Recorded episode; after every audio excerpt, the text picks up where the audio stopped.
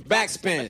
Moin und herzlich willkommen zum Backspin Podcast. Mein Name ist Kevin und ich habe hier gerade Fettoni zu Gast, was schlicht und ergreifend an der Tatsache liegt, dass Nico und er so viele Themen hatten in ihrem Interview, dass Nico gesagt hat, Mensch, geh doch nochmal zu Kevin in den Podcast. Und nun sitzt er hier. Jo, das stimmt. Wie geht's dir? Gut, mir geht's äh, gerade eigentlich ziemlich gut. Dein, dein Bart ist so langsam wieder am Start. Ja, das ist auch sehr wichtig. Das hat wahrscheinlich auch damit zu tun, dass es mir gut geht. Meinst ähm, du, dann, dann sprießt, sprießt es mehr? Nee, aber ich habe ja den Bart abgeschnitten fürs Video, fürs mhm. letzte und ähm, fand mich schon eher ugly, so ohne Bart. Ich weiß gar nicht, ich habe mich jetzt richtig lange nicht ohne Bart gesehen. Und ich habe ja nicht mal so ein richtig, also so Ich wollte jetzt nicht so, gleich dessen zu beginnen, aber. Es ist frisch, frisch getrimmt, muss man dann, sagen, dann, aber ich habe jetzt ja. auch keinen Wikingerbart wie Nico. Ja, ja, aber, nee, das eh nicht, aber okay, aber, der ist frisch getrimmt, aber du siehst äh, fast wie ohne Bart aus gerade, weißt du, wie ich meine? Es ist so wenn, wenig. Wenn du mich ohne Bart sehen würdest. Ja, nee, kann ich mir vorstellen. Ja.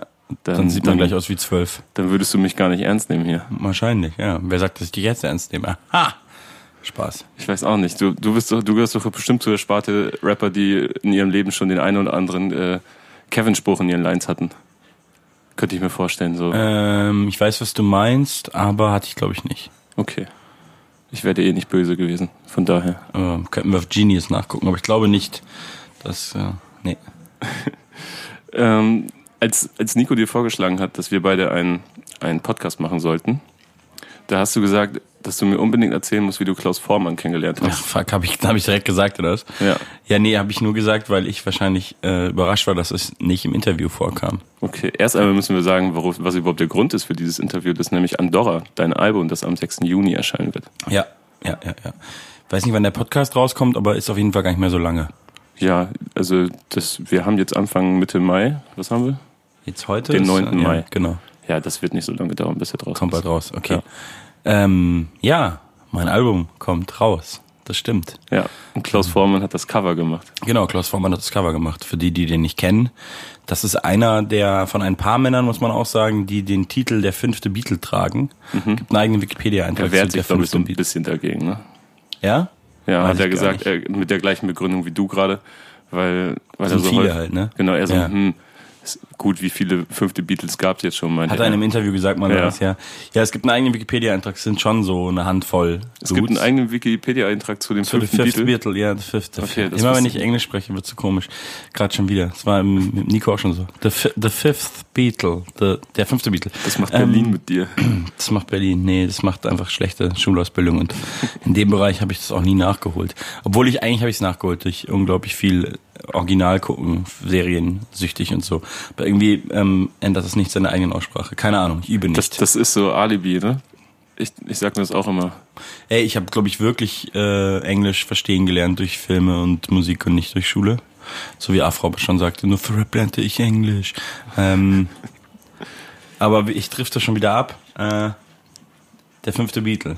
Klaus Vormann, für die, die ihn nicht kennen, der hat diesen Titel, weil er hat äh, nicht nur das Cover von Revolver gezeichnet, gestaltet damals in den 60ern, was als eines der besten Cover äh, der Musikgeschichte gilt und so Preise bekommen hat. Ähm, ich kann aber nicht sagen, welche, weil so genau habe ich es gar nicht recherchiert. Ist mhm. mir auch ein bisschen egal, aber ich weiß gar nicht, hat es den Grammy bekommen? Er hat auf jeden Fall zwei Grammys. Ja, die hat er für das, das Cover auf jeden Fall. Ja, ich bin mir auch ziemlich sicher, ja. dass er eins dafür ja. bekommen hat. Ähm, naja, auf jeden Fall äh, hing ja auch genau, hier, in, hier in Hamburg ja. ist, hat er, hat er, ist er quasi mit denen mehr oder weniger aufgewachsen. Die sind ja in Liverpool aufgewachsen er in Berlin. Ähm, lustigerweise auch in so einem Viertel von Berlin, äh, wo man gar nicht so viel äh, jetzt was, was jetzt, was man, wo die coolen Rapper nicht so oft hängen, was man jetzt nicht mhm. so kennt unbedingt, wenn man, äh, wo aber mein Studio ist. Ich gehe jetzt so drum rum, weil ich nicht sagen will, ist eigentlich völlig egal. äh, Friedenau in Berlin. Mhm. Ähm, da ist er irgendwie aufgewachsen und da ist mein Studio, habe ich, aber ist auch nur so ein Fun Fact, der keinen interessiert. Ähm, aber genau, also als Teenager noch sehr nach Hamburg und als Teenager sind ja die Beatles nach Hamburg. Also was ist mhm. als Teenager, so mit 19, glaube ich. Ähm, und dann hingen die halt hier jahrelang zusammen rum, waren so Freunde, bevor die halt so durchgeschaltet sind. Und das hält quasi mit den beiden, die noch leben, bis heute. Ähm, aber auch abgesehen von den Beatles war er halt, äh, hat er eine unglaublich beeindruckende Karriere gemacht. Nicht nur als Grafiker, sondern auch als Bassist. In tausend Sasser so, ne? Ich glaube von Manfred Mann und ja. Lou Reed, glaube ich auch. Ja, ja, ja. ja Gott hab, in die Welt hat er Bass gespielt. Ja, also ich, ich war, ich habe irgendwann, bevor ich den dann besucht habe, habe ich äh, seine Wikipedia-Seite nochmal gelesen und war so, oh fuck. Mhm. Das ist halt, also Bass hat der gespielt, wie du halt gesagt hast, Manfred Mann, äh, Lou Reed, B.B. King, Eric Clapton, also nur auch, auch so wenig Sachen stehen da drauf, die man so nicht als äh, welche äh, als als äh, bedeutendste Pop-Künstler ever äh, wahrnimmt. Ich, ich, habe ein Interview mit ihm gelesen, wo er so über verpasste Chancen spricht. Ja. Äh, wo er dann auch sagt, dass er auch beinahe der Bassist der Doors hätte werden können. Die wollten ihn nämlich auf Tour mitnehmen, aber ein halbes Jahr war ihm zu lang. Ja.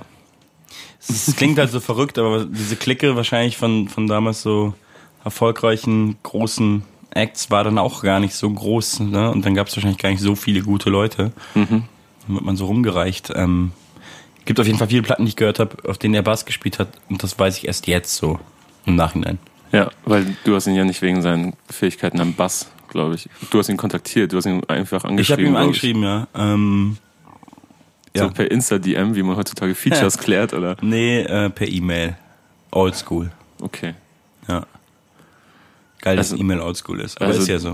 Dann, dann klingt das ja gar nicht so ähm, romantisch, wie ich mir das vorgestellt habe, wenn du gesagt hast, du musst mir erzählen, wie du ihn kennengelernt hast.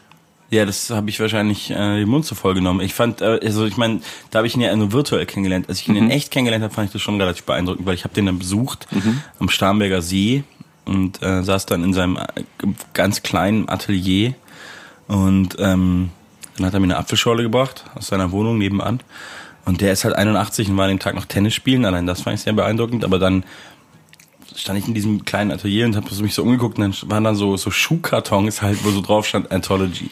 Weißt du, Anthology war diese Beatles-Reihe, ähm, die so rauskam in den 90er Jahren, mhm. wo noch so unveröffentlichte andere Takes und so ähm, so, so raw Stuff drauf war, sogar ja. Songs, die man nicht kannte. Und da hat er halt auch ähm, das Artwork gemacht, zusammen mit einem anderen Künstler hat mir auch erzählt, der war ähm, ein Jahr lang jeden Tag an diesem Bild beschäftigt.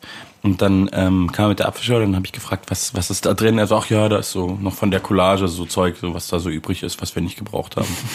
steht halt so, Schuhkarton. Das steht da halt so rum und das hat mich schon beeindruckt. Und dann war ich mit ihm noch so spazieren im Wald und es ist halt so voll der, voll der nice, bescheidene Dude, der jetzt auch nicht angibt oder so, ne? Aber mhm. ich habe dann halt so gesagt, ey, mit BB King hast du auch gespielt, ne? Und dann sagt er jetzt so, ja, BB King, Guter Gitarrist. halt so, aber völlig ernst gemeint halt auch, ne? Du sagst ja. halt einfach so ein guter Gitarrist. Und Eric Clapton auch guter Gitarrist halt. Ja, ja. der ist äh, Eric, guter Gitarrist. Das ist halt so. Das hat schon so was Satirisches eigentlich in dem Moment, weil man so denkt, ich weiß nicht, ich neige halt auch dazu, diese ganzen, also diese Generation und auch diese ganzen Amis und Engländer, das sind irgendwie für mich gar keine greifbaren Menschen, so mhm. wie jetzt so deutsche Künstler, die ich so irgendwo kennenlernen könnte, ja, selbst so ein Udo Lindenberg. Ja so, man kennt Leute, die den kennen und so, aber so Paul McCartney, Sir Paul McCartney und auch Eric Clapton und so, das sind eher so, so Götter für mich irgendwie so. Weißt du, was ich meine? Ja. Auch wenn das vielleicht Quatsch ist, aber und dann gehst du halt mit so einem, ähm, jetzt nicht böse gemeint, aber gehst halt mit so einem, mit so einem Opa im Wald spazieren und der ähm, ist halt, das, der kennt die alle persönlich, war mit denen auf Tour und ist mit denen befreundet so. Ja. Und das ist schon irgendwie verrückt und dann macht der mein Cover. Ja. Ja, ich habe ich hab gestern noch äh, mit jemandem darüber diskutiert, ähm, ab wann man denn überhaupt ein richtiger Star ist. Und so ein richtiger, richtiger Star ist für mich jemand, wenn der in den Raum kommt, dann halten alle die Fresse und können es erstmal nicht fassen, dass er überhaupt da ist. So. Ja. Und in Deutschland ja, gibt es ja nur ganz wenige, finde ich. So, das wäre dann so ein Udo. Ja, oder, ich, ja, ne? Angela Merkel. Ja, genau. So, so die, ähm, die Sparte. Und äh, mit solchen Leuten ist er dann halt befreundet durch die Bank. Durch die Bank, klar, es ist, ja. Es ist, er hat halt mit denen angespielt, so. Das ist schon crazy. Ähm, aber ja, das ist auch eine krasse Definition von richtiger Star, aber verstehe schon, was du meinst, auf jeden Fall. Ja. ja. Ähm, dein Cover ist ja an, auch an das Revolver-Cover angelehnt von den Beatles. Ja, mehr, mehr oder weniger. Es war eigentlich nicht das Konzept. Hast, äh, es war nicht so, fragen, dass ich zu Klaus direkt so vorgeschlagen nee, hast. Überhaupt gar nicht irgendwie. Wir haben halt viel geredet. Das Lustige ist auch, dass ich ich glaube, er hat selber schon ein oder zwei Referenzcover da. Hat er gemacht, ja. ja. Hier Dings, äh, Fool's Garden. Genau. Fand ich aber meins, finde ich viel geiler. Ähm, muss ich ganz ehrlich sagen. glaube ich, hieß die Platte.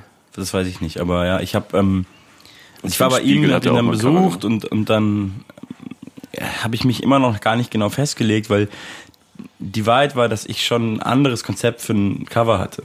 So, und das auch jemand anders schon in Auftrag gegeben habe. Mhm. Ähm, das hat sich dann aber am Ende alles sehr schön äh, aufgelöst. Da war auch niemand sauer oder so. Aber dann hatte ich halt auch entschieden, so, das muss ich jetzt machen, das ist vielleicht eine einmalige Chance und so. Und der hat Bock und dann habe ich ihn gefragt und dann war es auch, dann war das auch so, man redet so mit Klaus Vormann, der ist 81, der ist diese mhm. Legende und so und dann man hat aber Zeitdruck. Wir wussten noch nicht, wie der dann reagiert und ob der dann sagt, nee, das mache ich nicht und so. Und dann war er halt so, oh, da müssen wir jetzt aber anfangen. das fand ich ganz geil. Und dann hat er gesagt, ich soll ihm ganz viele Fotos schicken und so. Und dann habe ich ihm Fotos geschickt. Ey, dann hat er genau das hat er bei den Beatles auch gemacht. Ja, ja, genau. Hat er auch. Ich, ich, äh, ich habe dann jeden Tag mit ihm telefoniert. Hast du ihm dann auch so schlechte Fotos geschickt von dir? Auch, ja. Weil das war damals deren Sorge scheinbar. Dass sie zu schlecht sind. Dass, ja. dass sie, dass sie äh, weil er meinte, ich brauche alle Fotos ja, genau. von euch, alle, wirklich ja, alle, die ihr findet. Das war ja noch ein bisschen eine andere Zeit, da hatte man ja nicht die da Festplatte voll mit viele, alten, mit 200 WhatsApp-Fotos, die man von der letzten Party bekommen hat. Ja, sondern äh, Genau, ich kenne die Story auch und die genau, waren dann besorgt, so, oh dass Mann, die sehen ganz schön scheiße aus auf Teilen. Er meinte, er so, nee, krieg ich schon hin, hat er ja auch. Genau, und dann, ähm, ja, ich habe jetzt auch alle seine Bücher, sie hat mir die dann auch geschickt. Es gibt so mehrere, also es gibt zum Beispiel auch so eine Graphic Novel über genau diese Story, wie mhm. das Cover entstanden ist von Revolver. Das hat er, hat er natürlich auch selber gezeichnet. Ähm, so ein bisschen sein Lebenswerk in einem anderen Buch. Also der hat ja über 100 Plattencover gemacht in seinem in, in seiner Karriere. Auch für andere krasse Bands, wo ich auch gar nicht wusste, auch Platten, die ich teilweise kenne und Turbo Negro zum mhm. Beispiel oder Mando Diao und so. Ja. Wenn man es dann weiß, beim Paar sieht man das dann auch so. Wenn so Haare vorkommen, sowieso, das kommt auch öfter vor. Aber es war auf jeden Fall nicht so. Es stand auch noch kein wirkliches Konzept. Er, er hat mich gefragt, ob, ob ich möchte, dass es so ist, dass es so ist, dass man sieht, er es erst gemacht hat, dass mhm. es so ein Vormann ist. Und dann mhm. wird das auf jeden Fall so. Und dann wäre er so, ja, okay, also und dann war es auch verrückt, weil ich habe echt schon viele Platten gemacht, aber ich war noch nie so involviert in so eine, liegt vielleicht auch in der Art und Weise, mhm. das ist halt kein Foto jetzt oder so, ne? Aber ich habe halt jeden Tag mit ihm telefoniert und dann hat er mir was geschickt und dann habe ich wieder telefoniert und so über Details und so. Also ich war super involviert und es gab auch zwei Anläufe, so, so Vorschläge von ihm, die ich zum Beispiel nicht direkt geil fand. Und dann dachte ich aber so, naja, er wird schon okay, geil machen. Jetzt muss ich Klaus Vormann sagen, dass ich das nicht geil ja, finde. das war auch halt krass. Und dann dachte ich so, naja, er wird schon geil machen. Am Ende, ich muss jetzt vertrauen. Aber ich werde ihn jetzt nicht anlügen und sagen, mhm. voll die geile Richtung. Habe ich dann auch nicht gemacht. Und dann hat er es halt auch gelassen, beide Male. Und mhm. hat was anderes geschickt. Und beim dritten Anlauf war ich halt dann sofort so, ja, okay, so muss es sich anfühlen ja. von Anfang an, das ist geil. Und wir haben halt auch geredet und es, eigentlich haben wir nie drüber geredet, das soll irgendwie eine Hommage an Revolver sein, sondern mhm. ich habe nur geredet, äh, geredet, ich habe nur geredet, ich habe nur gesagt mal, dass ich halt, weil das taucht öfter bei ihm auf, die Art und Weise, wie er nun mal Haare zeichnet, das mhm. ist ja auch ein Signature-Ding von ihm, finde ich halt voll geil. Und dass es dann so ausartet, dass es so ein Haare-Cover wird wie bei Revolver und in ja. den Haaren auch noch Sachen sind. Ich habe da auch so ein paar Sachen so ergeben so. Ah, okay. Ich habe also, da so ein paar Sachen auch entdeckt, die ich, äh, die ich dir definitiv zuordnen kann. Ja. Die, die Brezel oder das Bier und ich muss gerade überlegen, ist der, Bier. dein, ist da ein Bier drauf? Ich nee. glaube, da ist so ein, so ein helles oder sowas drauf. Ganz links. Nee, das ist eine Flasche Rotkäppchen-Sekt. Ah, ja. okay. Steht sogar Rotkäppchen drauf. Das war auch eine Diskussion. Aber er hat gesagt, mach das doch, ist doch geil. dann habe ich noch gegoogelt, ob die Firma irgendwie Dreck am Stecken hat. hat sie dann nicht. Und dann dachte ich so, ja, okay, ist schon cool. Ist lustig. Okay. Aber ist auch ein bisschen strange, so ein Markenname. Aber egal, ja. ist egal, muss man dein, auch immer über alles Hut, nachdenken. Dein Signature-Hut. Der Hut ist natürlich drin. Der ist, es hat alles mit mir zu tun. Ja. Also es ist auch alles von mir angesagt, bis auf die Menschen. Ja, die Menschen konnte ich nämlich nicht deuten. Ja, aber die Menschen sind auch Klaus Vormanns Werk. Okay. Und die habe ich aber krass gefeiert. Und dann dachte ich mir so, ja, vielleicht sind die ja einfach geile Assoziationsfläche und äh, äh Raum für Interpretation. Also und, genau ähm, dafür da, dass da so jemand wie ich da sitzt und denkt so, hä? Ja, und vielleicht, ja, ehrlich gesagt, das ist ein bisschen vielleicht entmystifizierend, aber das hat nichts mit irgendwas zu tun, aber ich dachte mir, vielleicht kann man ja was reininterpretieren, was Menschen, also Figuren in Songs angeht, aber es ist wahrscheinlich zu weit hergeholt. aber ich, ich fand die halt voll geil, die so Menschen. Vielleicht Ängste oder so. Ja, also ich, ich meine, Kopf. Ja. Was auch immer er sich dabei gedacht hat, auch wenn nicht, irgendwie kamen die ja aus ihm raus. Also mhm. irgendwas mit ihm hat es auf jeden Fall zu tun und ich fand das dann auch gut, dass da was von ihm drin ist, was ich nicht irgendwie angesagt habe. So, die ganzen Sachen, die da sonst auftauchen, das teilweise weiß auch niemand, das ist ja auch so eine Art Globus. Das ist, mhm. Ich habe so eine Globusbar zu Hause. Und er hat halt mich auch gebeten, dass ich ihm ganz viele Dinge schicke, die was mit mir zu tun haben und die mir auch was bedeuten und so. Guck mal, die Uhr, die hier liegt. So richtig Gegenstände? Ausgezogen habe. Gegenstände, ja. er wollte Gegenstände. Das ja, ist die hier die klassische Casio, die ist halt auch drauf. Ja er wollte halt persönliche Gegenstände und dann habe ich ihn dir auch geschickt so und ähm, also Fotos davon und auf der Uhr steht übrigens 11.30 Uhr. Ich rap zweimal auf der Platte darüber, dass ich um 11.30 Uhr, dass ich um bis 11.30 Uhr penne wie ein Penner. Das ist mhm. so kleine Details halt. Ja. Ähm, Ist jetzt auch nicht der überkrasse, mindblowing Moment, aber ja, hat schon, aber, das steckt aber, schon drin so. Aber nächste Frage wäre auch gewesen, aber du warst, nee, Quatsch, ich lasse dich jetzt mal ausreden, du wolltest noch irgendwas weiter erzählen. Ähm, ich habe jetzt den Faden verloren. Ich glaube, ich wollte einfach sagen, es hat alles mit mir zu tun. Genau, okay. dann du auch so, da ist ja so ein Red Panda, so ein Katzenbär, auch in meinen Haaren. Das ist ein mhm. Tier und das war halt so, ich habe ihm jeden Quatsch geschickt, auch bei denen ich schon öffentlich geredet oder gerappt habe und so. Und äh, ist halt so mein Lieblingstier, weißt du? Das habe ich mir so geschickt. Oder so ein Bild, wo ich Eis esse, dann äh, landete auch dieses Eis auf dem Cover. Das ich, guck mal, das konnte ich zum Beispiel auch nicht zuordnen, aber das ist witzig, dass ihr, dass dann solche ich Sachen halt Eiscreme, na klar. Und ähm, ey, das teilweise, ich, ich will das dann auch nicht so entmystifizieren, es ist halt random, aber ich habe, ich sammle ja Pins auch mhm. feiere das ja auch öffentlich und habe ihm dann halt so eine, ein Foto von, mein, von Pins geschickt, so, weil er halt Dinge wollte und dann war halt ein Pin, habe ich halt von Rotkäppchen aus dem was weiß ich 80er Jahren noch oder so, mhm. jetzt weiß ich nicht, habe den auf dem Flohmarkt gekauft. Das ist ja diese DDR-Sektmarke und den pin ich halt manchmal, wenn ich wenn ich feiern gehe ran, weil das ist halt geil, das ist halt so, und jetzt trinken wir Rotkäppchen-Sekt. Und dann hat er halt diese Flasche da reingemacht. Also wenn ich dich mit dem Rotkäppchen finde ich schon sehe, geil, ja. Am genau. Wochenende der hat, dann bin ich im Modus, ja. Und okay. der hat das auf jeden Fall inspiriert, dass das da zu sehen ist. Und was da noch alles zu sehen ist, weiß ich gar nicht. Aber doch, genau, klar, meine Dogs. ja. ähm, hat er auch noch so geil geschrieben, die, dieselben Schuhe habe ich meinem Sohn gerade in London gekauft. Er trägt sie immer außer beim Schlafen. ähm, da, so geht's mir halt auch. Und da ist halt viel so Zeug drauf. Es hat alles nicht die diepeste Bedeutung, aber es äh, hat alles mit mir zu tun, sag ich mal. Mhm. Ja. Und dann ist halt dieser, der Pulli ist auch, ja, den ich halt gerade viel trage. Mhm. Nicht der, den ich jetzt trage. Ja, aber ey, ohne Witz, ich glaube, ich habe den gleichen. Ist ein Carlo, ne? Ist kein Carlo, ne? Okay, aber, aber dann habe ich einen, krass der, so, der so ein krass ähnliches Muster hat und den hätte krass. ich heute beinahe angezogen. Das wäre so ein absurder Moment, aber wir filmen ja nicht. Wir filmen ja nicht. Nee, aber wir müssen noch ein Foto schießen. Ach so, das wäre lustig gewesen. ähm, ja, nee, das ist tatsächlich, diese Marke heißt Tundra und die gibt's nicht mehr. Ähm, ich weiß, eins zu eins. Und die sehen alle aus wie Carlo-Pullis, sind aber keine. Sind aber auch so markenmäßig und ja. Aber nice. die Marke gibt schon länger nicht mehr. Also die muss man irgendwie so ergattern. Ja, jetzt reden wir, sind wir da angekommen. Jetzt sind Klamotten. wir angekommen bei den Pullis. Rap und Rap und Klamotten. Ja. Hat ist auch irgendwie geil, dass gerade ich jetzt mit so einem Pulli auf dem Cover bin, wo das alles so. Ja. Es ist mal wieder auch, also ich. Ich habe als erstes Colucci getragen. Nein, ich habe als erstes Colucci mhm. getragen. Gibt es die Diskussion zwischen Rappern? Bisschen. Na, na klar. Ähm, ja. Welche gibt's passt, denn bitte nicht? Es ist halt irgendwie geil, wie sehr das Cover nach 60er aussieht und dann passt ausgerechnet dieser Quatsch so sehr in so eine dumme Deutsch-Rap-Blase rein, mit der ich ja eigentlich gar nicht so viel zu tun habe und das war jetzt tatsächlich Zufall. Also insofern Zufall, dass es wahrscheinlich mich schon beeinflusst hat, dass ich so Pullis trage, der, der Zeitgeist und so, mhm. ja will ich jetzt gar nicht behaupten, dass nicht so ist, aber ich habe das, äh, es war mehr so wahrscheinlich um die Ecke und unterbewusst. Ich wusste das nicht. Ich wusste das dann auch erst, als, das, als ich sah, dass das Flair-Album so heißt, dass mhm. es offensichtlich so ein Ding ist gerade. So, ich, ähm, ja, ich glaube, ja, es kommt. Es kommt auf jeden Fall, also glaub, es war ja schon immer ein Ding genau. durch Biggie, aber jetzt irgendwie ist es in Deutschland offensichtlich hat es so eine ganz krasse Retrowelle und ja, das habe ich nicht mal mitbekommen. Was kommt wieder? Berlin. Berlin, ja. ja. Also diese alte Agro-Zeit-Ära vielleicht. Hatten die das da auch schon immer an, oder was? Ja, Bushido auf jeden Fall. Ja, Bushido der schon immer dadurch. Ja, ich finde, das kann nicht viel ertragen. So. Ich habe ich hab den Pulli angezogen, den ich auf dem Cover habe und war so, okay, geil, ich habe was gefunden, was, ich, was einfach geil ist und was ich tragen kann. Ja, das Risiko, Aber, dass man so aussieht wie jemand im elften Semester Kunstgeschichte und Slackline nachmittags ein paar spielt, ist teilweise auch hoch. Ist teilweise man, auch wenn man so ja. lauchig ist.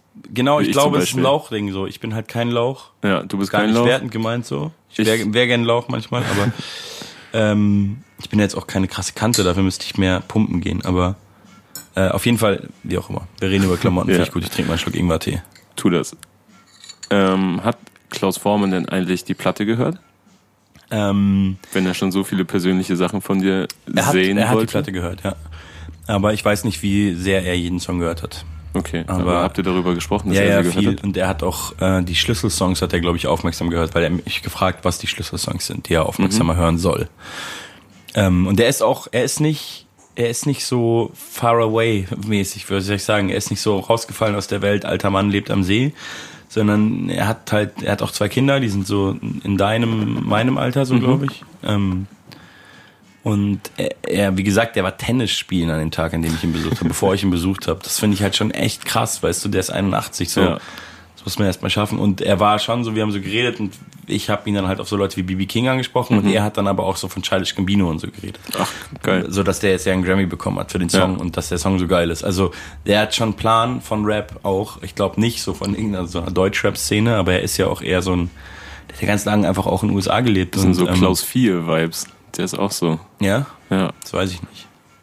Ahnst du den vom nee, WDR? Überhaupt, überhaupt das ist so ein, so ein legendärer Radiomoderator beim WDR, aha, aha, der äh, immer wieder dadurch auffällt, dass er extrem guten Musikgeschmack hat, aber querbeet von bis und alles auf dem Schirm. Also ja, sowas ist krass. Der wird wahrscheinlich mit dir über die neue boah, schlag mich tot, feuilletonistische ja. Hoch 100 Platte sprechen können, aber auch die über feuilletonistische Hoch 100 Platte, also meine neue Platte. Genau, ja. aber ja, jetzt wollte ich eins und zwei Boys oder so als nächstes Beispiel nehmen, aber vielleicht irgendeine Hardcore-Platte, Death Heaven oder so. Ja.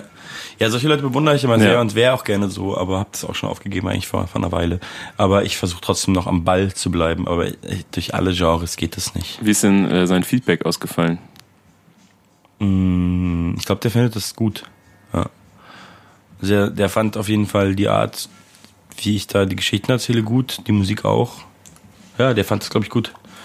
Ähm, der fand, also er hat auch zu dem Dieter-Song zum Beispiel, du hast das Album jetzt gehört, ne? Ja, ich hab's gehört. Zu dem Dieter-Song zum Beispiel hat er gesagt, dass er das halt schon irgendwie geil fand, so clever und so. Mhm. Und dann, aber das fand ich halt auch so abgefahren. Weißt? Ich habe eine Weile jeden Tag mit ihm telefoniert und der erzählt dann halt so, und wie gesagt, halt überhaupt nicht so angeberisch, sondern das ist natürlich seine Erfahrungswelt.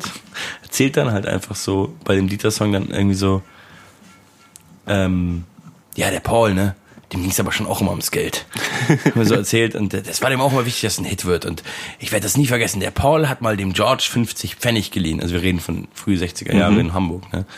Ähm, und der ist dem drei Wochen hinterhergerannt wegen den 50 Pfennig. Er hat immer gesagt, George, gib mir die 50 Pfennig zurück. Und ich war immer so völlig so fast so sprachlos am Telefon, dass er wieder so Geschichten erzählt von Paul McCartney und 50 Pfennig und so. Und, ja.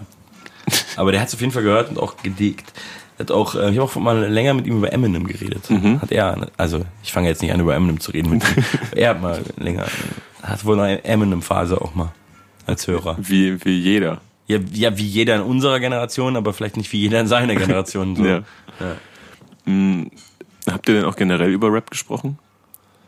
Ähm, da er damals zu, zu der Riege an Menschen gehörte, die ähm, aufgrund von Kollega und Farid Bang ihren Echo zurückgegeben haben. Darüber haben wir gesprochen, aber ähm, hat er gesagt, das war nicht deswegen. Ähm, das hat, er auch, hat ihn auch genervt, dass es dann so rüberkam, mhm. Weil ich fand es auch wieder so geil, die Geschichte. Er meinte so, er wurde nominiert und hatte schon gar keinen Bock hinzugehen. Er okay. wollte eigentlich nicht hingehen und wollte es auch so die Einladung nicht annehmen. Das war für sein Lebenswerk. Ne? Ja, ja. Und seine Frau war so, nein, das, du musst da auch hingehen, so aus so Gründen, wie wir es wahrscheinlich auch gesagt hätten. Mhm. Das ist für dein Lebenswerk und so, das ist voll die Ehre und so. Und dann war er so, ja gut, gehe ich halt hin. Und dann ist er so hingegangen und dann war er eher so wie, wie Reich Ranitzky beim Fernsehpreis und saß da halt und fand es halt mega dumm alles. Also ihm ist dann Mega während der Show klar geworden. Ihm war dann so währenddessen klar. Und dann hat er, dann auch erst gecheckt, dass es nur um Verkaufszahlen geht. Ja. Und er fand halt alles scheiße. Und ich meine, dann gab es diesen Skandal, vielleicht hat er sich dann einfach angeschlossen und war auch mhm. froh. So. Kommt er gut aus der Nummer raus. Aber er fand das so kacke, den Preis, dass, ähm, und, aber er hat mir gesagt, dass es nicht wegen diesem Rapper, wegen Farid mhm. Bang war, ähm, sondern und dass er das schon auch scheiße fand, aber das sei gar nicht der Grund seiner Empörung. Er fand den Preis generell einfach so lächerlich und das habe ich auch sehr gefeiert, so das eigentlich, wie er mir das erklärt schon, hat. Das ist dann eigentlich schon fast schade. Also ich bin auch kein Freund vom Echo gewesen. Ähm, fast schade, dass es dann so untergeht. Und das ist die Begründung, ich finde eigentlich den Preis an sich ziemlich scheiße. Ja, schade, ja. Wenn es den ähm, Preis so gegeben hätte und er das so, er das alleine so gemacht hätte, dann wäre es vielleicht so Ranitzky-mäßig ja. geworden, weißt du? Das wäre vielleicht geiler gewesen, so. Ähm, ja, er, er hat mich auch, er hat mich darauf angesprochen wegen meiner Echo-Line. Weil den Song hat er auch gehört und fand ihn sehr gut und fand die Lines gut und ähm, äh, meinte dann auch, ja, die Echo-Zeile, das ist gut und so. Ich habe den Preis ja auch zurückgegeben, so ein Blödsinn und so. Ähm, oh Gott, ich merke, ich, ich komme so in so ein Nachmachen rein, wenn aber ja. ist doch herrlich. Mhm. Bei, bei Nico im Interview, ich weiß gar nicht, ich glaube, das kommt jetzt auch, das wird vor dem Podcast rauskommen. Ja. Ähm, da habt ihr schon über so ein paar Themen gesprochen, die, die ich jetzt natürlich versuche zu vermeiden, wie zum Beispiel äh, dass, dass du es nicht leiden kannst, dass, dass du besonders klugen Rap machst, wenn, wenn man das dir zusagt oder nachträgt. Habe ich das so gesagt, ja? Ich habe manchmal das Gefühl, ich sage auch viel Quatsch. Du, aber find, ja, du befindest die Bezeichnung äh, kluger Rap ganz, ganz schlimm. Kluger Rap aus München, habe ich, glaube ich, gesagt. Das ist natürlich ein doppelt, ja. doppeltes Siegel. Kluger Rap aus München ist ja, ja irgendwie Studentenrap noch mal irgendwie. Noch schlimmer. Noch schlimmer, ja. Na, es sind halt so Labels, ne? Also ich mache ja, ich will mich ja gar nicht, also ich mache ja klugen Rap. Ja. So. Das klingt zwar eklig, wenn ich das selber sage, aber wenn du das äh, nur an, an der meisten Rapmusik misst, die es gibt, dann ist es ja so. Da können jetzt viele Leute sagen, ja, es ist ja ein Diss, verstehe mhm. ich genauso, und viele Leute sagen, das ist cool. Mir ist es erstmal egal, ja, aber ja. das ist ja trotzdem, sage ich mal, eine Tatsache. So, manche können sagen, das ist dumm. Ähm, vielleicht haben die sogar recht, aber für Rap ist es trotzdem nicht dumm. Ja. Weißt du, was ich meine? Im, im Vergleich, äh, ob man will oder nicht, gehört es halt eher zu den klügeren Sachen. Ähm, soll überhaupt nicht irgendwie arrogant klingen, aber du weißt, was ich meine. Ich weiß, was du meinst. Und ich komme ja auch aus München, deswegen Fall stimmt das Label ja auch. Ja.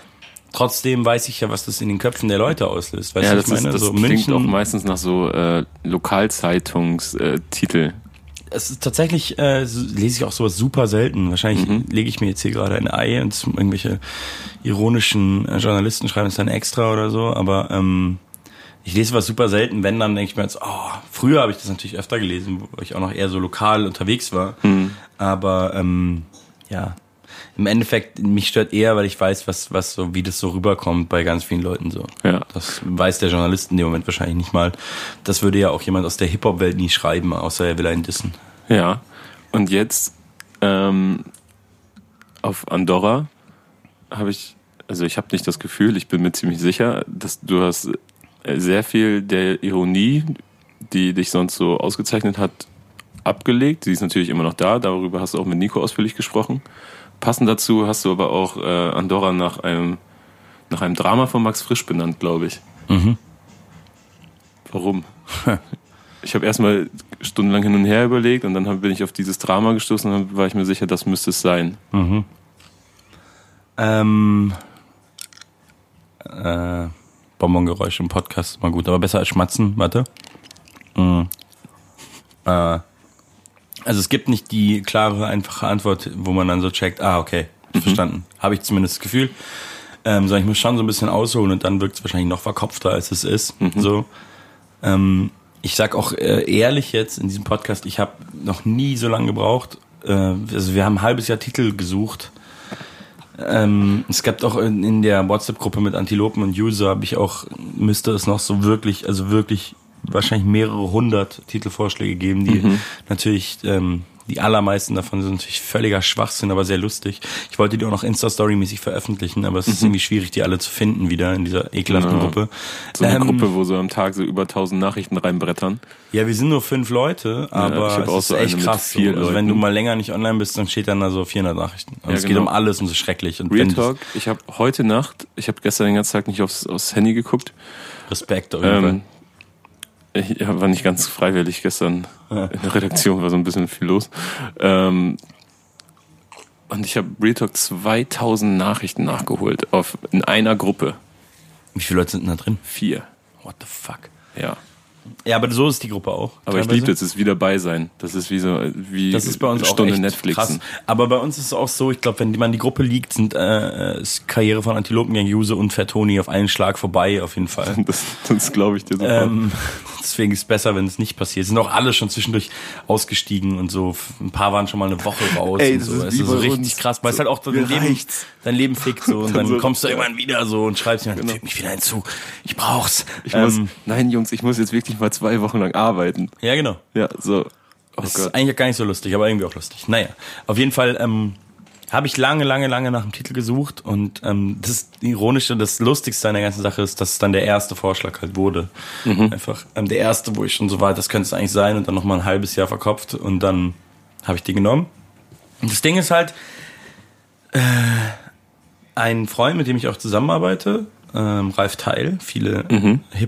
Hip-Hop-Menschen kennen ihn ja auch, ähm, der hat das Album halt immer schon so gehört in der Entstehungsphase. Da waren auch noch Songs drauf, die jetzt vielleicht nicht drauf sind und so. Und der hat halt mal gesagt, er muss bei dem Hören der Platte an Andorra von Max Frisch denken. Und ich war so, hä? Das irgendwann mal in der Schauspielschule gelesen so.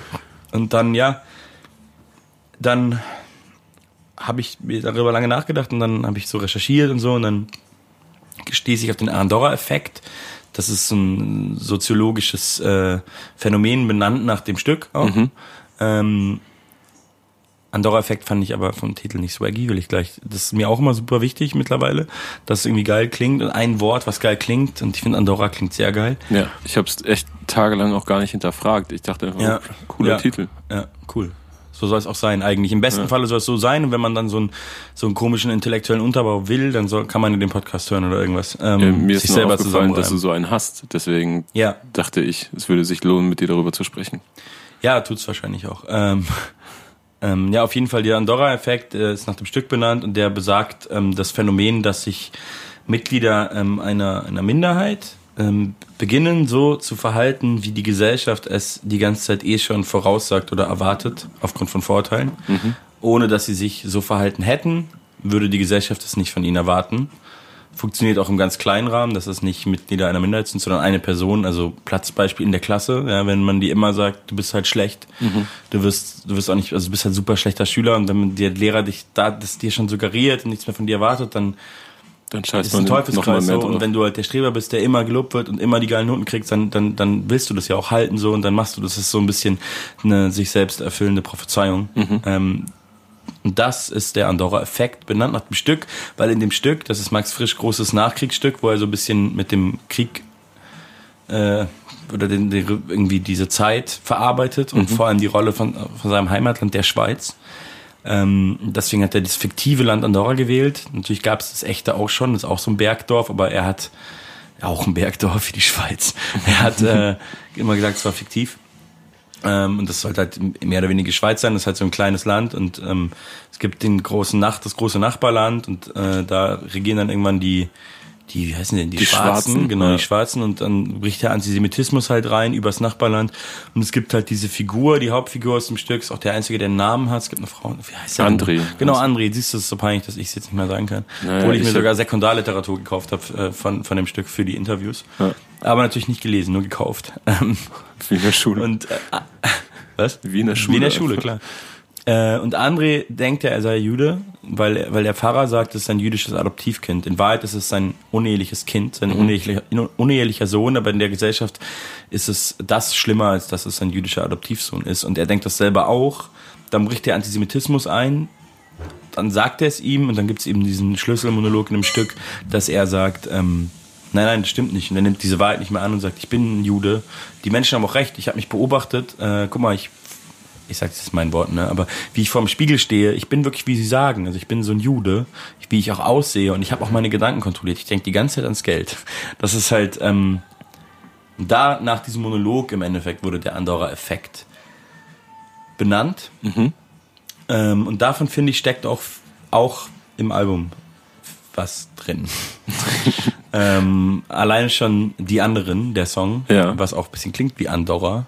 Ich habe auch, also stand auch lange zur Debatte, ob das Album die anderen heißt. Ja. Fand ich aber nicht so geil. Ähm, genau, die anderen, Andorra, äh, hör nur auf dich selbst, haben die anderen gesagt. Ähm, in dem Song, finde ich, steckt auf jeden Fall was vom Andorra-Effekt und auch noch mhm. in anderen Songs. Weil es ähm, viel, finde ich, auf dem Album um ähm, Gesellschafts... Äh, ähm, wie soll ich sagen, um so Figuren gibt und die Rolle in der Gesellschaft und wie es sieht man sich um selber. Erwartungen, glaube ich auch. Ja, genau und und ähm, um Lebensentwürfe auch. Ja. Wer wer ist man, wer will man sein und äh, genau. Bist du denn eher ein, Schmart, äh, ein Schwarzmaler oder bist du optimistisch? Ähm, ich äh, ich weiß es. Ich glaube, ich bin was dazwischen, aber ähm, ich würde natürlich gerne optimistischer sein, aber manchmal ist man auch negativ drauf. Mhm. Ja. Ich habe nämlich jetzt, also ich habe mir, ich habe mir das Gespräch mit Nico noch einmal komplett angesehen und und auch äh, das Juice-Interview gelesen. Mhm. Und ich habe hier und da das Gefühl, dass du so fast schon Erfolg ein bisschen versuchst klein zu halten. Mhm. Also finde ich selber gar nicht, aber ich glaube, ich weiß, warum das bei dir so ankommt. So. Mhm. Was mir schwerfällt und was wahrscheinlich aus so einer marktwirtschaftlichen Sicht oder aus so einer BWL-Sicht, so einer wachstumsorientierten Sicht nicht so klug ist, ist so einen auf dicke Eier zu machen, so fake it till you make it, obwohl ich weiß, dass es funktioniert und dass ganz viel in der gesamten Gesellschaft und im Rap-Game sowieso krass darauf aufbaut. Aber irgendwie ähm, finde ich es lächerlich, also fände ich mich in dieser Rolle so lächerlich. Mhm. Ja, ich habe auch viel drüber nachgedacht, dieses Gespräch mit Nico, ne, was dann so am Ende rauskam. Im Endeffekt war ja seine These, was ja eigentlich voll nett ist, schmeichelhaft, aber wenn ich das so richtig zusammenfassen kann, war für mich die These am Ende so, ja, du könntest ja der deutsche Kendrick sein, aber du, du willst das ja gar nicht. Ähm, warum, warum eigentlich nicht? Das nervt. Ich, ich fänd's, ich, Nico, fände cooler, wenn du es machen würdest. Mhm. Mal dahingestellt, dass es nicht vielleicht so einfach ist.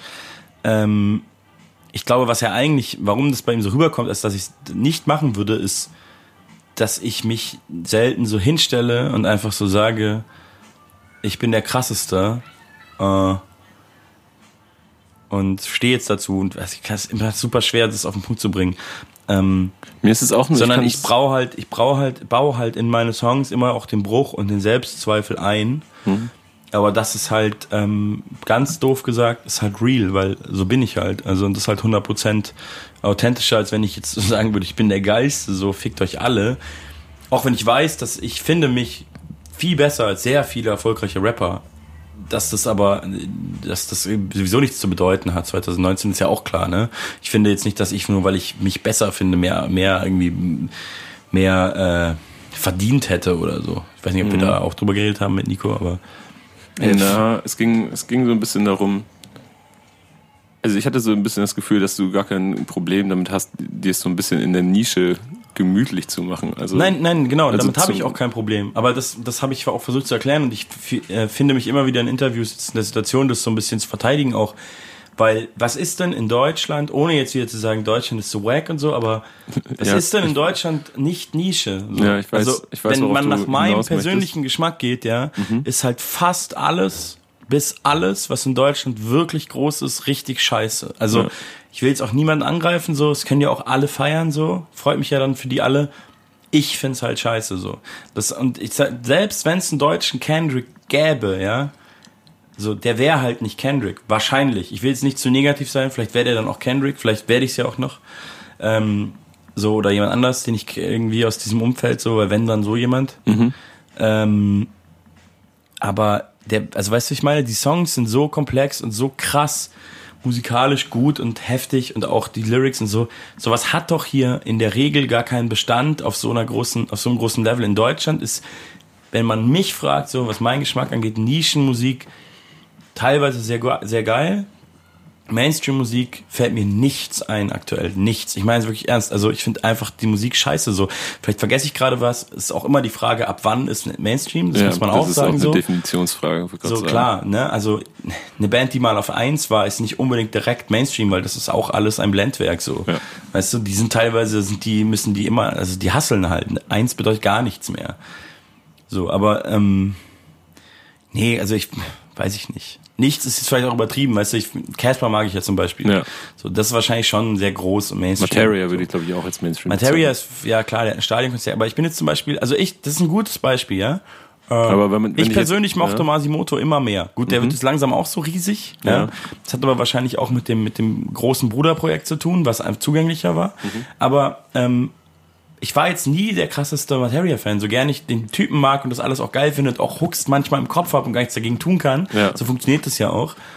Ähm, ja, egal, ich will jetzt auch gar nicht hier in irgendeinen, äh, also Props sowieso an Materia für alles, was der überhaupt auch getan hat. Über Bande für Leute wie mich wahrscheinlich mhm. so. Ähm, ja, definitiv. Ja, ja, das ist ja eh klar. Es hat ja oft äh, ist ein wichtiger gesellschaftlicher Impact, bla bla bla. Also ja. wissen wir auch alle. Die gute alte Anekdote mit Tür Tür einreißen. Ja, es ist ja wirklich ja. so, ja, das ist auch geil. Ähm, aber das heißt ja nicht, dass ich das, dass ich jeden Song jetzt äh, auswendig kann. Aber es ist schon mein Rostock mieser Hit. Ähm, äh, jetzt, äh, wie auch immer, ich weiß ich nicht. Es, vielleicht habe ich jetzt auch gerade den Mund zu voll genommen. Es ist nicht alles wack so, aber stell's mir ich, übrigens gut vor, äh, wie du ähm, aus einem Hofbräuhaus stolperst, weil du irgendwelchen Freunden München gezeigt hast und yeah. äh, dann auf den Kopfhörern meinen Rostock oder so äh, vor dich hin murmelst. Ich habe meinen Rostock tatsächlich das erste Mal gehört, als wir auf Tour in Rostock waren und nach dem Gig ins Hotel oder wo wir auch immer gefahren sind und irgendjemand es angemacht hat im Auto, so äh, Joe. Mhm. Und ich kannte den Song halt nicht und war so, boah, ist der krass. das ist ja richtig krass, richtig geile Hook und so. Und alle waren so, hey, du kennst es nicht, klar. Mega. Ja, also klar kann der geile Sachen machen. Das, äh, ja, sollte das jetzt alles gar nicht heißen. Aber was mich so, was mich da eher so ein bisschen emotional macht oder so, wie man vielleicht gerade gemerkt hat, oder so ein bisschen mehr äh, beschäftigt, ist irgendwie so, dass immer davon ausgegangen wird, dass jeder Rapper oder jeder Mensch, der Musik macht, so wie ich, das als Ziel hat, Mainstream-Künstler zu werden. So, das ist halt diese ganze Erwartungshaltung ist halt absurderweise konträr zu den frühen 90er Jahre oder was davor noch war in Deutschland zur Hip-Hop-Szene. Ja. Das ist halt beides. Bloß nicht groß werden. Ja, also Mainstream war, also das, das war ja unglaublich dogmatisch, ja. ne? aber es hat, war halt so, es war halt nicht mehr, nicht, nicht idealistisch, sondern ideologisch so. Und mhm. jetzt gibt's halt gar keinen Idealismus mehr. Nicht mal das. Es gibt halt nur noch so, ah, du rappst, also willst ein Superstar werden, ist ja klar. Ja. So, nein, nein. Also einfach so, und das sage ich nicht aus der Haltung heraus, weil ich mir, weil ich aus der Not eine Tugend mache, sondern weil ich es wirklich nicht verstehen kann, dass immer das äh, die Voraussetzung ist. Ja? Du triffst jemanden, der ist jung und der rappt. Vielleicht ist es bei den meisten jungen Leuten so, aber ich äh, bei den jungen Leuten, wie das klingt. aber du weißt, was ich meine. Also ja. ähm, ich verstehe nicht, warum das immer vorausgesetzt wird, dass jeder ähm, also klar, ey, wenn man mir jetzt Millionen geben will und ich Millionär wäre auf Knopf drücken, klar würde ich das machen, weil dann werden ganz viele Sachen erledigt, ganz viele Probleme und äh, Zukunftsängste und so. Aber ähm, das heißt doch nicht, dass ich irgendwie meine Musik dementsprechend verformen musste, mhm. um, weil ich glaube eh, das ist der Holzweg für mich, für andere Künstler, wenn du jetzt 18 bist und irgendwie äh, Coke Zero heißt, dann ist es natürlich praktisch, also weil dann kannst du dich ja orientieren daran, dann funktioniert es vielleicht. Ja. Stell dir mal vor, ich würde jetzt irgendwie zwanger versuchen, irgendwo aufzuspringen, das wäre halt, das wäre doch eher zum Scheitern verurteilt. Das wäre eher lächerlich. So. Es ist, also, wenn ich so es mir kurz vorstelle, dann habe ich auch eher so einen Cringe. So einen Cringe-Moment auf jeden Fall. Ja, klar. Aber das war auch gar nicht so. Das ist der Punkt, den ich auf jeden Fall verstehe. Ja. So, und das sagst du ja auch, dass du also auf den Tracks, dass du keinen Bock hast, äh, einfach auf den Zug aufzuspringen und äh, dich zu verstellen. Aber ich, mir geht es um so Aussagen wie, äh, warum, warum soll ich in der Sporthalle, die größte Location hier in Hamburg, neben der Barclaycard Arena, äh, spielen, wenn ich auch in der großen Freiheit spielen kann? Ist auch ein, ist auch ein netter Laden. Habe ich es gesagt, ja. Ja. Oder äh, du hast auch gesagt, dass du bei einer gewissen Größe Konzerte gar nicht mehr magst, weil du sie dann unpersönlich findest. Aber du würdest ja, sie auch trotzdem gerne spielen. Naja. Wenn du dich dafür nicht verbiegen musst.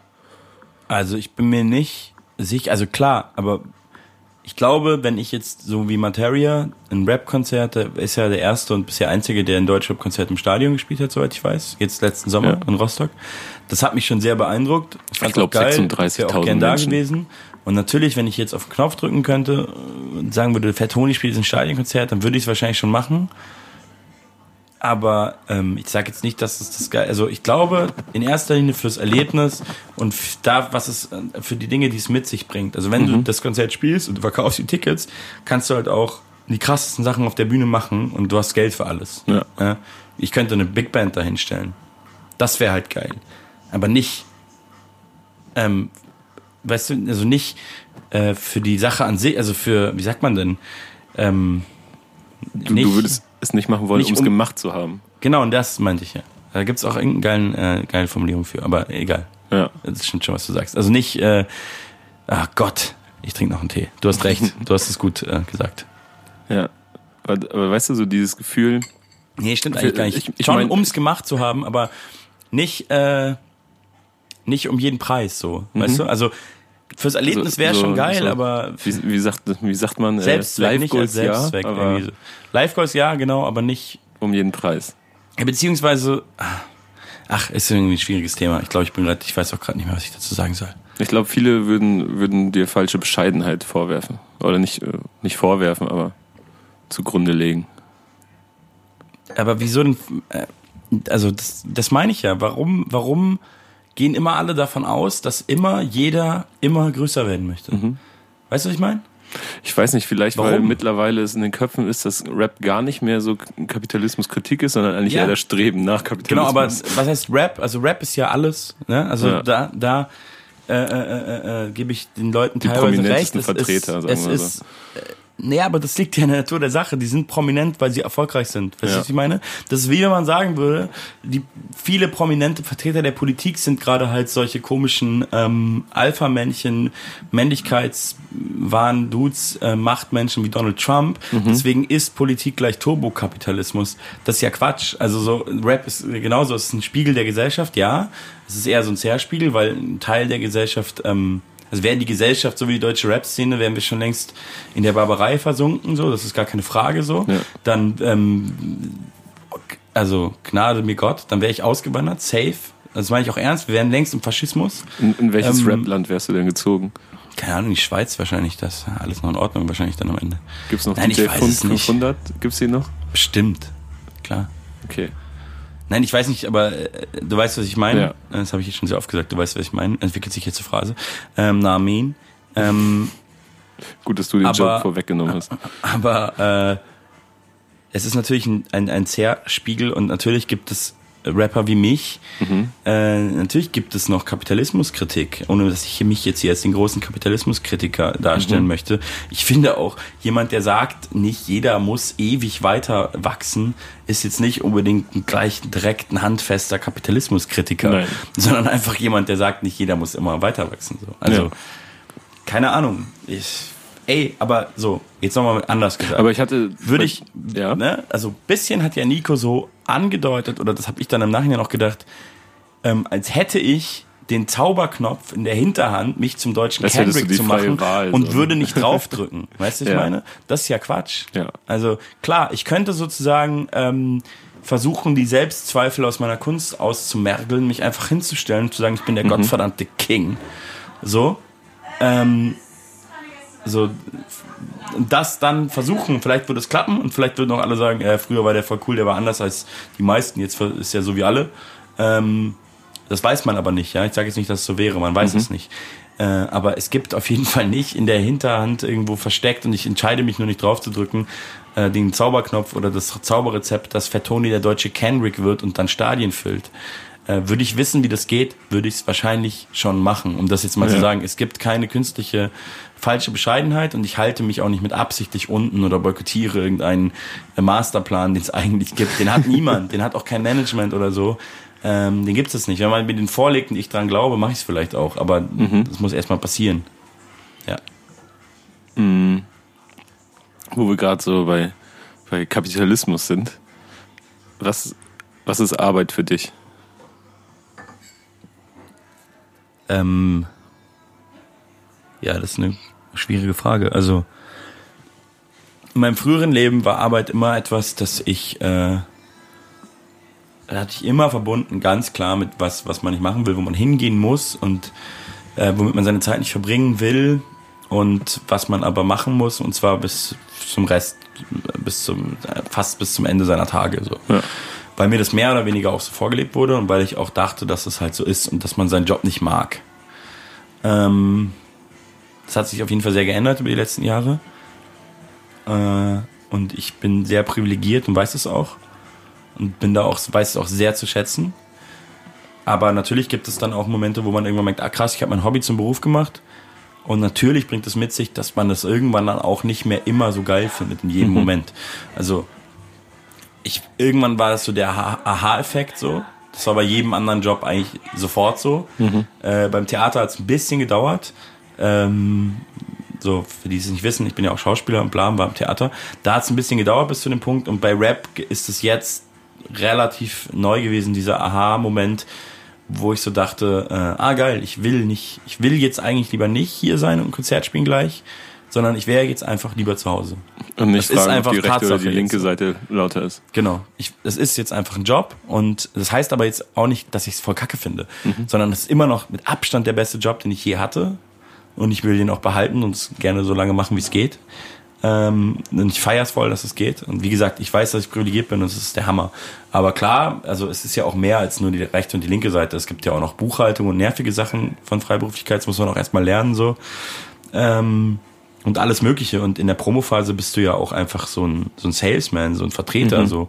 Und machst auf einmal die ganze Zeit Werbung. Das ist ja auch eine Sache, die, auf einmal bist du so Werbetreibender und verkaufst auf einmal auch gleichzeitig noch irgendwie so Textilien, ja. Also man kann es ja auch darauf unterbrechen. Auf einmal handelt es doch noch damit, ohne geht's auch nicht, ja, weil mhm. das ist wichtig. Es ist äh, so, ne, fürs Einkommen, bla bla bla.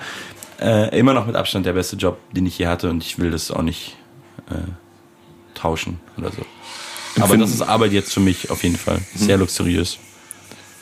Ähm, aber findest du das so richtig als Arbeit? Also ich meine, wachst du morgens auf und bist so, fuck, eigentlich muss ich noch das und das und das und das machen. Ja. Aber du bist ja nicht an einem festen Ort zum Beispiel gebunden, da geht's ja schon los. Nee, es ist, wie gesagt, es ist voll geil, aber ich denke schon auf fuck, ich muss noch das und das und das und das machen, weil es ja nicht alles nur Rap ist oder so. Also mhm. ich, das aller, der allerkleinste Teil davon ist Rap-Texte schreiben und einzurappen. Also selbst Konzerte spielen ist, obwohl das viel ist, ein ganz kleiner Teil davon. Ganz viel ist einfach da, äh, einfach E-Mails äh, abarbeiten und so. Das ist ja klar. Ne? Also ja. ich führe ja quasi eine kleine Firma. So und da ist, ist ich habe natürlich Leute, die mir helfen und ohne die, weißt du, UCU zum Beispiel macht ja alles selber so.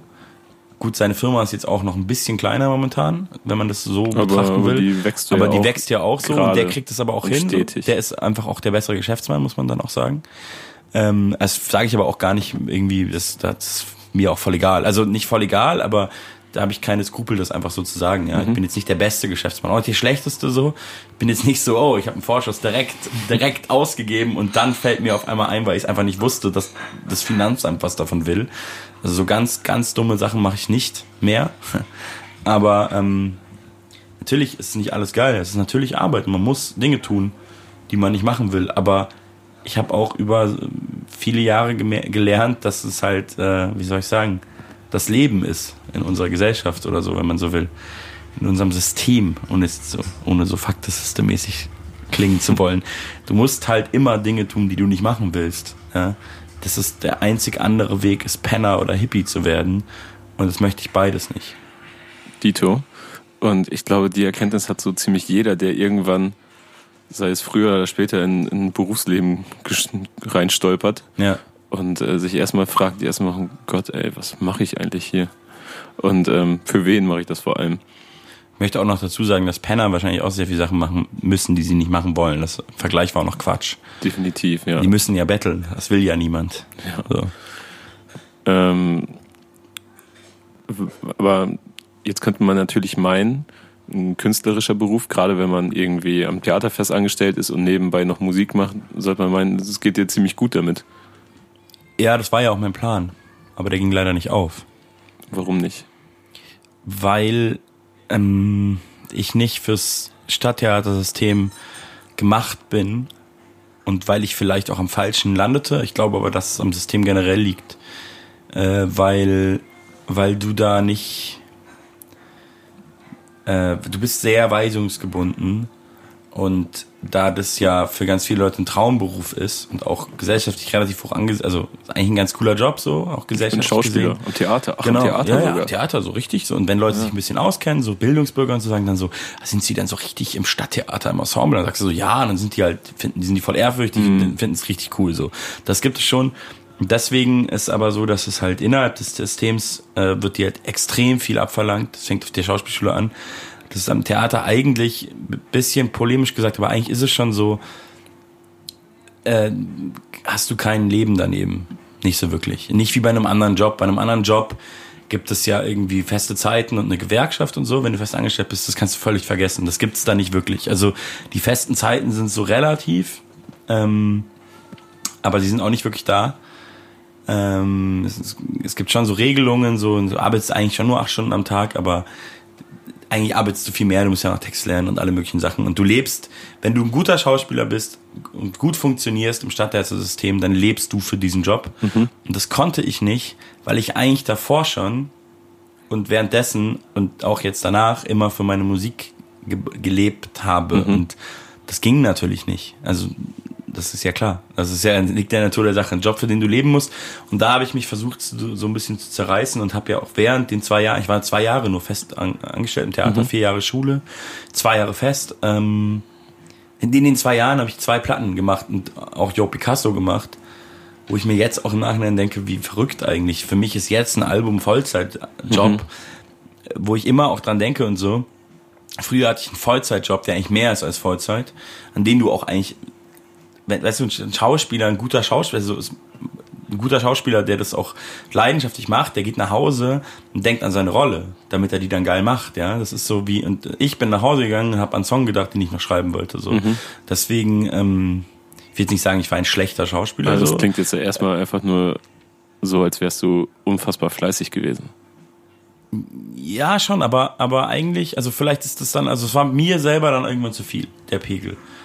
Also ich bin, glaube ich, eigentlich nicht so ein fleißiger Mensch. Mhm.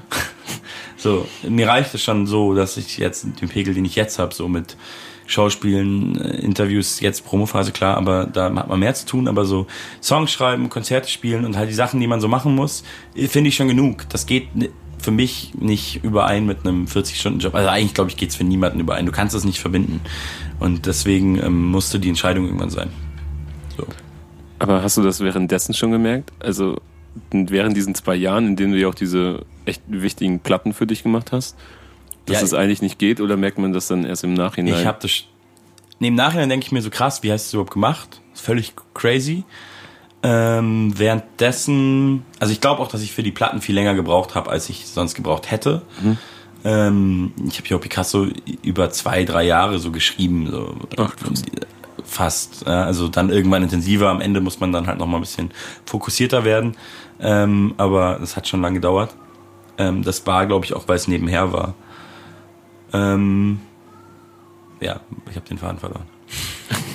ähm, ich ich habe dich gefragt, ob du das schon währenddessen so als, als große Bürde oder als viel Arbeit wahrgenommen hast. Ja, voll, ja. Ich habe das teilweise ganz gern gemacht, aber es kommt halt noch hinzu, dass ich das auch nicht so gut in diesem System funktioniere, weil du musst, du bist halt weisungsgebunden und musst halt einfach machen und ähm, musst dich ständig neu anbieten. Also mhm. wenn du so fest angestellt bist an so einem Theater und auch an so einem mittelgroßen, ja, wo du jetzt nicht irgendwie auf der Ersatzbank sitzt, ja, weil sie so viele Leute haben und irgendwie Wiener Burgtheater oder so, sondern so ein normaleres, äh, in einer normaleren Größe, dann spielst du die ganze Zeit. Also du hast alle sechs Wochen eine Premiere und dann hast du vielleicht einen Tag frei nach der Premiere und dann fängst du das neue Stück an zu proben. Und ähm, meistens halt mit einem neuen Team. Das heißt, kommt ein neuer Regisseur, den kennst du nicht, hast du noch nie gesehen. Du kriegst und ähm, genau, und du bist halt immer weisungsgebunden, wie ich gesagt habe, noch abhängig von, von diesen Leuten. Du, du hast keinen Einfluss auf welche Rolle du spielst, du hast mhm. keinen Einfluss, also auch nicht auf den Text, der wird ja vorgegeben, also dir wird alles vorgegeben. Der Text vom Autor, die Rolle vom Theater, also den, den Dramaturgen und dem Chef da und ähm, und dem Team vor allem, also dem Regisseur, das Kostüm von dem Kostümmenschen, die Musik in dem Stück von dem Musiker. Also der Schauspieler ist eigentlich böse gesagt an so einem Theater das letzte Glied in der Kette und der letzte, der da als Künstler gesehen wird, ist aber der Mensch, der dann da ein Jahr oder so am Abend, jeden Abend auf der Bühne steht und dieses Stück spielt. Das fände ich super paradox und äh, fand ich auch nicht so eine geile Situation. Also weil, weißt du, die Leute, die da so die Künstler sind und dir alles vorgeben, was du machen musst, ähm, teilweise so, dass die halt wirklich dir genau vorgeben, wie du dich bewegst und wo du hingehst und so. Mhm. Ist auch sehr unterschiedlich, ähm, wie was da so deine Freiheit angeht, je nach Menschen, mit dem du arbeitest. Ähm, genau. Jetzt kam gerade jemand rein, ich habe den Faden verloren. Ähm, äh, genau, und dann sind diese Menschen weg und du spielst es aber ein Jahr. Und eventuell, wenn du jemand bist, der eher so ein kritischer Geist ist, mhm. findest du es voll scheiße, so, so richtig scheiße, so, auch vielleicht sogar politisch scheiße. Mhm. Äh, musst es aber machen. In Anführungsstrichen musst. Ich hatte nie die Eier, zum Intendanten zu gehen, auf den Tisch zu hauen und zu sagen, ich spiele den Scheiß nicht. Ja. Das bereue ich bis heute bei zwei so Stücken. Da, da würde ich mir, da, da würde ich mich wahrscheinlich geiler fühlen, hätte ich das gemacht, so. Aber habe ich versäumt und habe mir auch immer geschworen, dass das nicht mehr passiert. So. Ich habe ich hab ein Stück, ich will es auch gar nicht so weit aus, ausholen, mhm. aber ich habe ein Stück gespielt, die ist so ganz blöd gesagt, da, war, da waren lauter so Allmanns auf der Bühne und die haben so äh, lauter so Migrationskids gespielt. Super erfolgreiches Stück, wurde an ganz, ganz vielen deutschen Theatern genauso gespielt. Nur mit so Deutschen halt und äh, ähm, und haben dann so teilweise so Erkan und Stefan mäßig halt so so Ausländer Unangenehm. gespielt und das war halt eine Komödie und mhm. ähm, jeden Abend ausverkauft und super Lacher so. Und ähm, ich habe es halt gemacht. Ja. Und äh, das, ja, das geht halt nicht. Verstehe ich. Ähm, du hast teilweise sogar in einem alten oder älteren Interview mit Nico äh, auch darüber gesprochen, dass du es nie wie attestiert bekommen hast, aber dir ziemlich sicher warst, dass du nahe an einem Burnout warst. Und in einem alten Interview mit Nico? 2017, glaube ich. Da haben wir schon drüber Ich bin mir ziemlich sicher, Krass. dass es da auch um diese Zeit ging. Ja, das war die, genau die Zeit, ja. Und also es war irgendwie keine gute ich hab, Mischung aus Sachen so. Ja, ja. Und wie nimmst du, weil ich ich habe mich teilweise also ich habe teilweise drei Jobs gehabt, so zeitgleich auch, um diesen ganzen komischen Medienquatsch machen zu können. Ja. Und äh, man hat so Gedanken, aber denkt sich eigentlich, ich darf das eigentlich gar nicht von mir aussprechen, weil man so einen privilegierten Job hat eigentlich. Und äh, dann, dann spricht man das eigentlich nicht aus, dass man, dass man diesen Gedanken allein schon hat. Und Was für Gedanken? Dass man vielleicht denkt, so, arbeite ich zu viel? Hm, ach Quatsch, ich, eigentlich mache ich doch so einen coolen Job, ich treffe doch nur Rapper oder so. Hm. Ja, das ist, glaube ich, auch, das ist so eine ganz klassische Voraussetzung, dass dann irgendwann passiert. Und das am Theater auch krass, weil, ja. weil, das, was ich vorhin ja auch meinte. Klar kann ich bis nachts um vier irgendwelche Interviews zur Vorbereitung gucken, so, weißt du, und dann um neun ja. Uhr da sein, klar. Ist doch nur Interviews gucken. Ja. Solche Sachen. Wie alt bist du jetzt, wenn ich äh, fragen darf? 27,5. Ja. An halb. Gutes Alter. Ja, ähm, ja ich glaube, dass es gerade bei vielen jungen Leuten, äh, dass sich da ganz viel aufstaut und dass man sich das nicht so eingesteht. So. Also ist, man hat ja manchmal das Gefühl, und das ist eine andere Stimmen sagen so, ja, ist ja eine Modekrankheit und ja, genau. hat ja jeder bei jedem WWchen Burnout heutzutage. Ich weiß nicht so genau. Ich, ich habe eher. Heute, das war, glaube ich, auch eine Rap-Zeit von irgendjemand, dass man heute nicht mehr Grippe hat, sondern Burnout. Ist ja auch eine lustige Line. Aber Rap ja. muss ja auch nicht immer mit einer Punchline ähm, ein Weltbild vermitteln. Das ist ja auch, ja. Ist ja auch immer so die Frage, wer rappt das und so. Aber kommt mir auch bekannt vor, die Line. Ja, ich glaube auch aus deinem Dunstkreis. Klingt Bin irgendwie so nach ZM oder ach, keine Ahnung. Ja. Äh, oder Edgar Wasser am Ende, keine Ahnung. äh, ja, aber also am Theater ist es halt auch, weißt du, wenn dir halt immer suggeriert wird, so, naja, also wenn du dich mehr kannst, gibt tausend andere, die es machen. Ja. Ne? Und so ist auch das Theatersystem. Also gerade so junge Menschen, auch so junge Mädels vor allem. Also das ist halt auch, das ist im System strukturell angelegt, dass da Leute verbrannt werden, wenn man es negativ sagen will. Ähm, wenn man es wertvoll sagen will, das ist da strukturell angelegt, dass zum Beispiel ganz viele junge Mädels, vor allem wenn man klassisch denkt, von der Schule kommen, gute Schauspielerinnen sind eventuell Karriere machen oder auch nicht so krass, aber so dann viele Rollen spielen so, in, die, in den 30ern noch ziemlich abgehen können und dann aber irgendwann einfach runterfallen, äh, weil es gar keine Rollen für die gibt, wenn man jetzt mhm. klassisch denkt. Aber viele denken klassisch und haben vor allem die letzten Jahrzehnte. Und selbst wenn nicht, ist da auch so ein krasser struktureller Sexismus am Start, dass da halt dann einfach so ganz wie neue, junge, hübsche Mädels nachkommen, so. Mhm.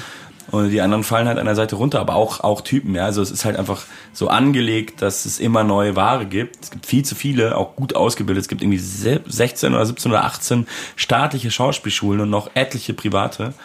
Und da kommen halt jedes Jahr, kannst ja, die, kannst ja so rund 200 Leute auf den mhm. Markt.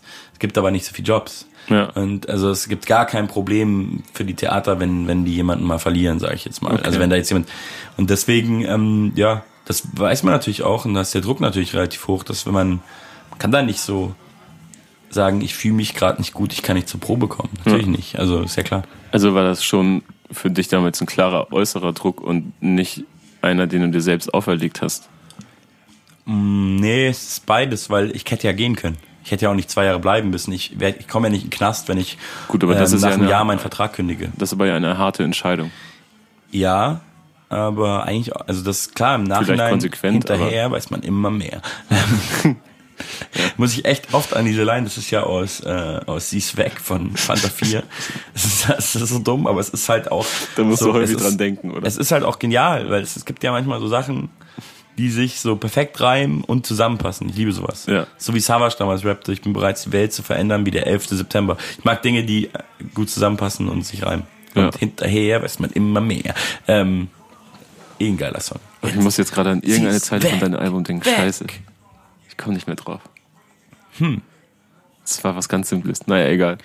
Ähm, ja, es war beides. Es ist schon, schon von außen auferlegt, aber das muss man natürlich auch erstmal annehmen. Man kann halt oft, wenn man drin steckt, denkt man ja immer, die Konsequenzen seien so hart. Weißt du, ich meine, mhm. ich bin nie zum Intendanten gegangen. Was wäre denn die Konsequenz? Die schlimmste Konsequenz wäre gewesen, dass er mich von einem, aus dem Job rausschmeißt, den ich nicht mag. Ja.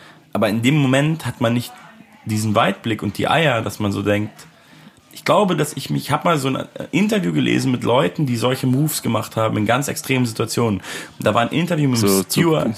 So aufzuhören, oder was? Ja, also hart Leuten die Meinung sagen und damit okay. komplett verbrannten Boden zu hinterlassen.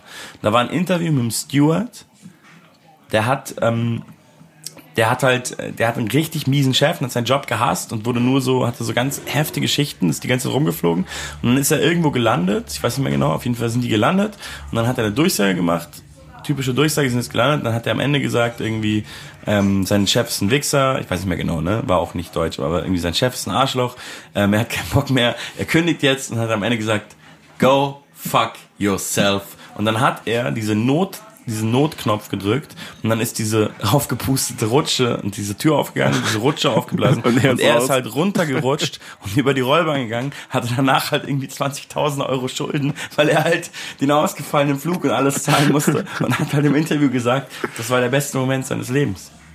Und ich, ich. feiere den Mann halt so hart dafür und ich würde mich wahrscheinlich auch auf eine Art feiern, wenn ich zum Intendanten gegangen hätte gesagt, spiel doch diesen Dreck selber wenn du ihn unbedingt haben willst. Wenn du ihn so geil Haus. findest. Ja. Ja.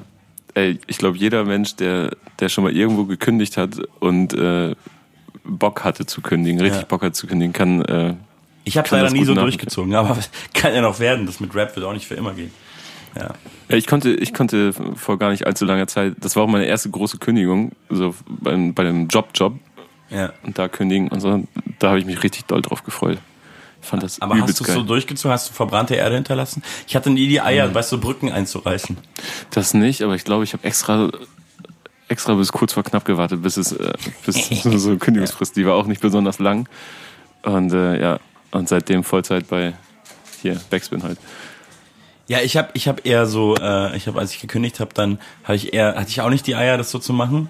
Da war nämlich auch noch so eine Sache, die wollten, dass ich noch. Ich so bin auch voll schlecht in sowas. Ja, ich auch. Total. Ich freue mich ich dann, dann so richtig lang drauf, aber eigentlich möchte ich gar keine schlechten Nachrichten übermitteln. Ja, man so. will, ist ja auch harmoniebedürftig und so. Ja, genau. Und ähm, irgendwie war ich dann doch immer so komisch in den Jobs, in der Schule nie, aber sobald ich den ersten Tag gearbeitet habe, war ich ganz weird autoritätshörig, Autoritäten äh. Ganz komisch, habe ich äh, schon oft drüber nachgedacht. Aber weiß ich auch nicht warum.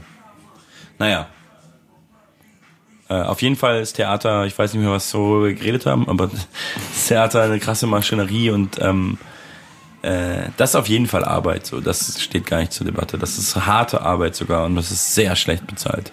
Ja. Also richtig schlecht. Das ist äh, Existenzminimum mäßig. Also gerade am Anfang so. Ich habe ja. richtig wenig verdient. Ich, also so viel verdiene ich jetzt halt bei einem Auftritt fast. Also das kommt auch noch hinzu, dass ich halt jetzt viel mehr Geld verdiene. Es ist nicht so, dass ich viel Geld verdiene oder reich mhm. bin, sondern eher so normal für, für mein Alter, oder das gibt's ja auch nicht normal, aber so, ich sag mal, es orientiert sich, glaube ich, schon so am deutschen Durchschnitt. Mhm. Und es fühlt sich aber so geil an, weil ich früher halt immer so pleite war, weil ich halt so krass wenig verdient habe und davor Student war. Ja, so von aus dem In Anführungsstrichen ja. Student. Ja. Hattest du denn auch dieses Gefühl, dass du auf einmal voll viel Zeit hattest und nichts damit anfangen konntest? Ja, auf jeden Fall. Also dieses Gefühl komplett weil ich meine, Mucke machen und Schauspielen war ja für dich Freizeit sozusagen, war Job und Freizeit gleichzeitig. Und ja, das also Gefühl hatte ich am, Theater gar nicht. Gar nicht zu wissen, was man Zeit. machen kann, außer Musik oder außer das, was man das vorher gemacht hat. So, und dann ist auf einmal so, scheiße, ich habe auf einmal also das Gefühl Freizeit. Habe ich, hab ich seit drei Jahren. Ähm, es hat aber, glaube ich, ganz viel, weil eigentlich gibt's immer mega viel zu tun ja. für einen Freiberufler. Das habe ich ja vorhin schon gesagt. Gibt es, aber man aber hat nicht immer Bock. Manchmal hat man so genau, diese... Ist man so macht diese, es nicht. Genau, ist so, nee, weil man es selber bestimmen oder übermorgen darf. vielleicht, aber nicht jetzt. Genau, man darf das selber bestimmen. Genau. Aber dann kommt man voll schnell in Stress, so ja. mit Sachen. Und das hat gar nicht so viel mit Freizeit in Wahrheit zu tun, sondern viel mehr mit Struktur, mit Struktur und äh, ist eigentlich dann da Tagesstruktur und sich denken, scheiße, ich muss das noch machen. Und organisiert halt so. Ja. Und das habe ich seit drei Jahren. Es wird besser, aber es ist immer noch krass. Da geht's ja auf dem Album sogar konkret ja. drüber. Ähm, Prokrastinieren. Ja, Buchhaltung machen, also Sachen. Also das habe ich immer noch ganz krass so ähm, es wird bisschen besser, insofern, dass ich zumindest akzeptiere, dass man nicht drum rumkommt. Ja. Weil ich habe es mal gedacht und da, da, das ist auf jeden Fall das Dümmste, was man denken kann. Eigentlich schöne Schlussworte. Es ist nämlich immer so, ne? Es ist jetzt schon wieder vorbei, ne? Podcasts gehen so krass. Man labert und labert und dann Was glaubst du, wie lange vorbei. haben wir gequatscht? Also, weil ich jetzt denke, eine halbe Stunde ist wahrscheinlich eine Stunde. Ja, ein bisschen mehr als eine Stunde. Ja, siehst du. Ja. Krass. Und, Einfach krass. Und, und wir haben jetzt ganz schön viele ernste Themen behandelt. Oh, ist doch gut. Ja. Aber du hast mit Nico äh, überraschend viel über Deutschrap gesprochen. Deswegen Eben. guckt Eben. euch das noch an. Und ansonsten hört die Platte, ich, ich behaupte einfach mal ganz frech, es ist die beste Fatoni-Platte, die es äh, bislang gibt. Das freut mich sehr. Das finde ich auch geil, weil ich finde es auch. Und ich habe das Gefühl, äh, die ist ja noch nicht draußen, aber ich kann mir vorstellen, dass Leute dass viele Leute hier auch Picasso auf so einem Sockel haben, dass es da nicht mhm. runterkommt. Das ist auch okay, aber ich finde es auch besser. Ich habe ich hab mir jetzt, nachdem ich sehr viele Tage lang äh, Andorra gehört habe, ähm, gestern Abend noch einmal Joe Picasso angehört. Seit Ewigkeiten noch ja. einmal. Und ähm, man merkt absolut, dass das das Fundament ist quasi für die Platte. Ja. Und das finde ich ziemlich gut. Ja, geil. Aber ich habe darauf aufgebaut, finde ich. Also ja, genau. Also nicht wiederholt. Jo, jo Picasso war das Fundament und du ja. hast darauf aufgebaut, ja. Und, äh, und man muss und an dieser Jo Picasso Stelle war das Fundament, Andorra ist das Monument, das auf dem Fundament steht. an dieser Stelle auch nochmal äh, Shoutout an Dexter. Wir haben ja. gar nicht über Dexter gesprochen, aber. Ja, äh, aber die Leute wollen nicht mehr zuhören, ne? Das nächste Mal. Richtig. Dexter ist der King, das kann man ja einfach so stehen lassen. Ja, Punkt. Ja. Okay, dann viel Erfolg mit der Platte. Dankeschön. Danke für die Einladung. Gerne doch. Und bis bald. Tschüss. Ciao.